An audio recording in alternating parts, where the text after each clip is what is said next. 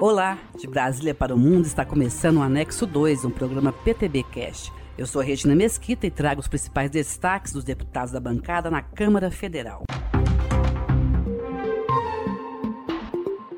Integrante das comissões de Agricultura e Meio Ambiente da Câmara, o deputado Paulo Bentson, PTB do Pará, disse que a discussão internacional sobre a Amazônia serviu para chamar a atenção para a população da região. Ele afirmou que é possível aliar preservação e desenvolvimento. Diante de toda essa polêmica, de, diante de todo esse incêndio que houve na Amazônia, fico feliz que agora parece que o mundo despertou, que na Amazônia existem pessoas que somos 23 milhões de habitantes na Amazônia, que precisamos ali nos desenvolver, crescer, pessoas que querem prosperar, que querem sim o bem da natureza, mas querem produzir, inclusive. O amazônida, ele quer prosperar.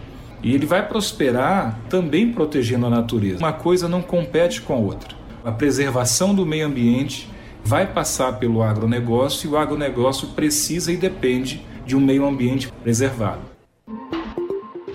Comissão especial que discute mobilidade urbana na Câmara discutiu as faces do transporte público e coletivo. O deputado Maurício Zedric, PTB do Rio Grande do Sul, que integra a comissão, diz que para livrar as ruas da inundação de veículos individuais é preciso oferecer um transporte coletivo de qualidade e com preço justo.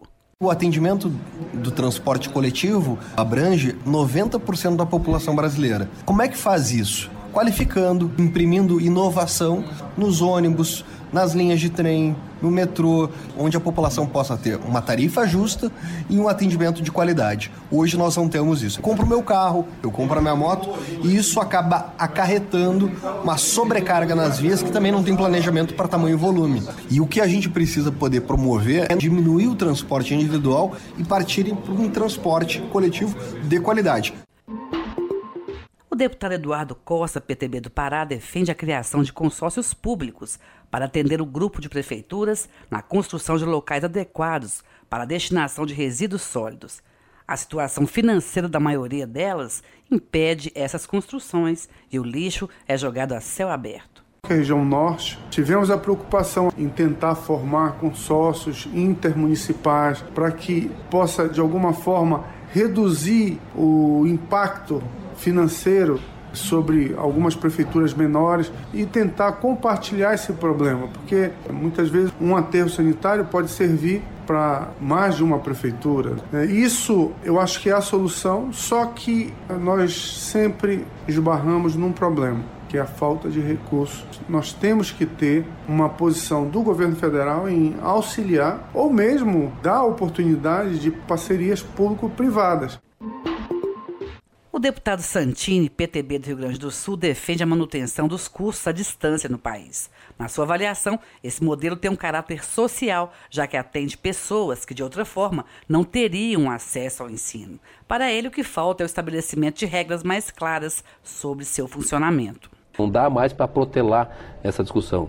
E o Ministério precisa chamar lá o Conselho de Veterinário, o Conselho de Medicina, de Odontologia, o Conselho de Engenharia, a Ordem dos Advogados do Brasil e discutir que forma será dada para os cursos à distância.